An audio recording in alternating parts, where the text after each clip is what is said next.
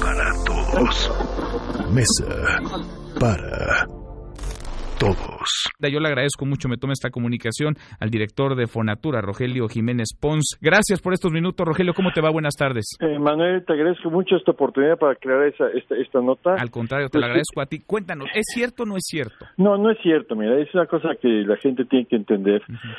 Se hizo una, eh, decir que una prevención este, eh, de inversión sobre unos conceptos que sí en efecto se van a ejercer, pero no por esos montos. Mira, te platico con una cosa que es muy importante que sepa el público.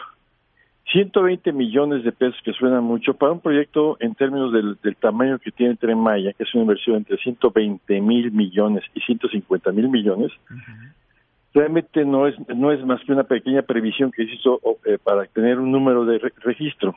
Realmente los costos de para estudios y proyectos andan en el rango del 2 al 3%.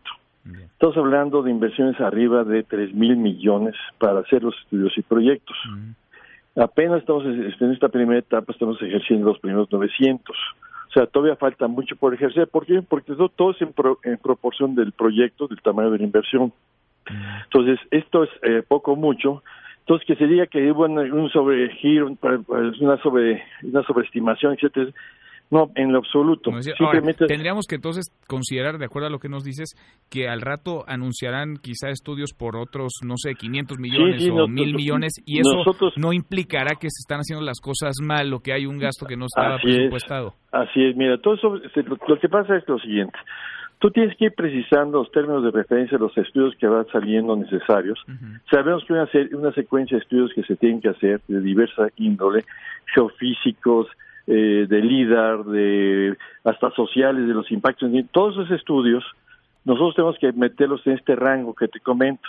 Yo espero que no lleguemos a 3.000, yo estoy seguro que no vamos a llegar al, arriba del 2%.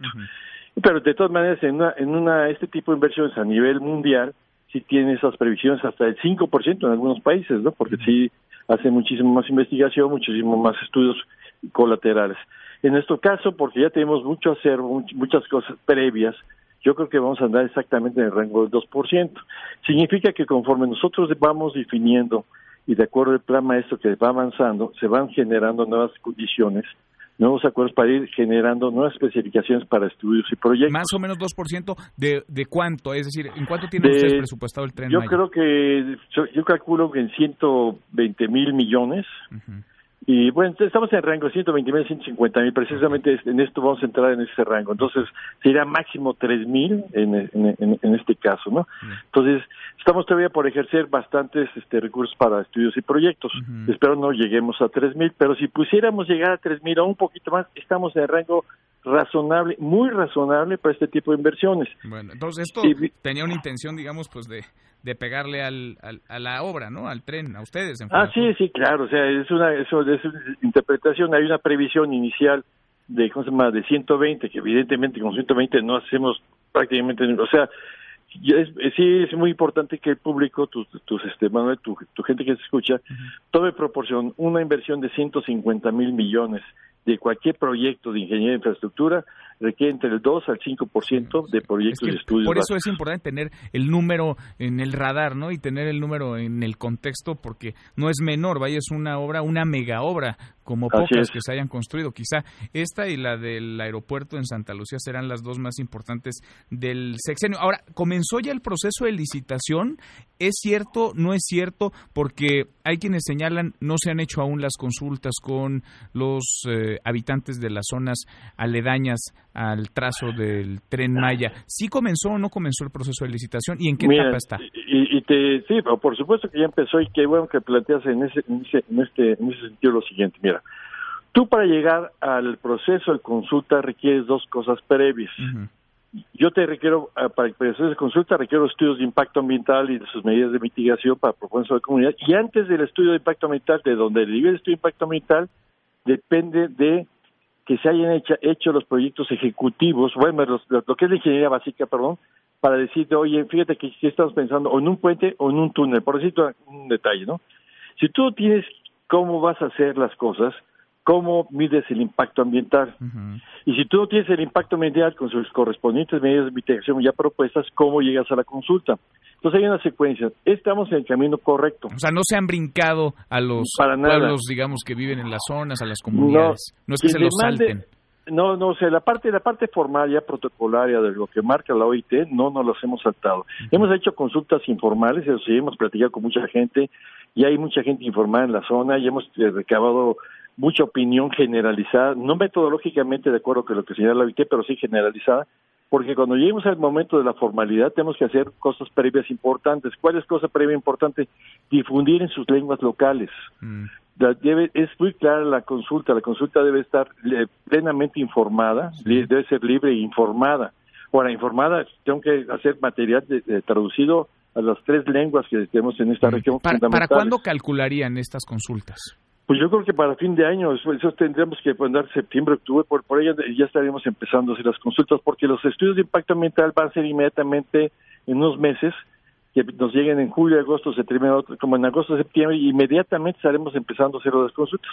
Y hay cosas que se han avanzado, ya tenemos mucho de formato, ya estamos llenando, digamos, tenemos que dejar algunos huecos, pero para entrar de inmediato y tener este a fin de año, dos consultas, pero sí es muy importante que la secuencia sea muy clara. Primero la, ingeniería básica, después los estudios de impacto ambiental y sus propuestas de remediación y inmediatamente las consultas eh, a los pueblos indígenas y evidentemente con los procesos correspondientes de información. Bueno, ¿todo va de acuerdo al calendario? ¿Todo va de acuerdo a lo que ustedes han planeado? Así es, así es. Nosotros hemos marcado eso. Es que hay una confusión muy importante, porque, porque por otro lado, se inició un pequeño tramo de... Acuérdate que en la mitad del Tren Maya ya hay construido un ferrocarril. Sí. Un ferrocarril de hace 80 años. Obviamente ese ferrocarril se tiene que regenerar completamente de raíz, se tiene que rehacer eh, completo. Pero en esa parte no se requieren los estudios de impacto ambiental eh, tradicionales porque ya está impactado. Mm. es otro tipo de estudios. La otra parte donde sí no hay nada de antecedentes de ferrocarril, que es la parte de toda la Riviera Maya y del sur, de, Campeche y de Quintana, de Quintana Roo, pues evidentemente ahí sí necesitamos hacer todo el proceso. Lo único que tenemos ahí es derecho de vía aprovechando el derecho de vía de la carretera y de las líneas de alta tensión. Ah, Pero ahí sí tenemos que hacer todo el proceso completito, consultas, desde, cero. desde, cero. tiene que empezar. ¿Cuándo estaría el tren Maya, digamos, en la estimación, en el cálculo, no fecha exacta, pero tentativamente, cuándo estaría operando ya? 2023 todo está operando. 2023. Bueno, pues valía la pena la aclaración. Yo te agradezco mucho, Rogelio, que nos hayas contestado. A ti más, porque nos da esta oportunidad de declarar al público de qué se trata esta situación. Gracias, muchas gracias como siempre, que estés muy bien.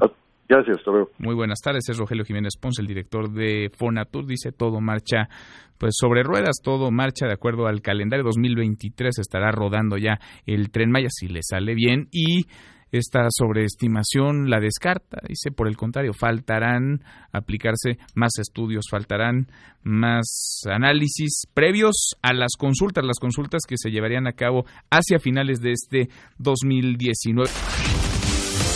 Mesa para todos. Mesa para todos.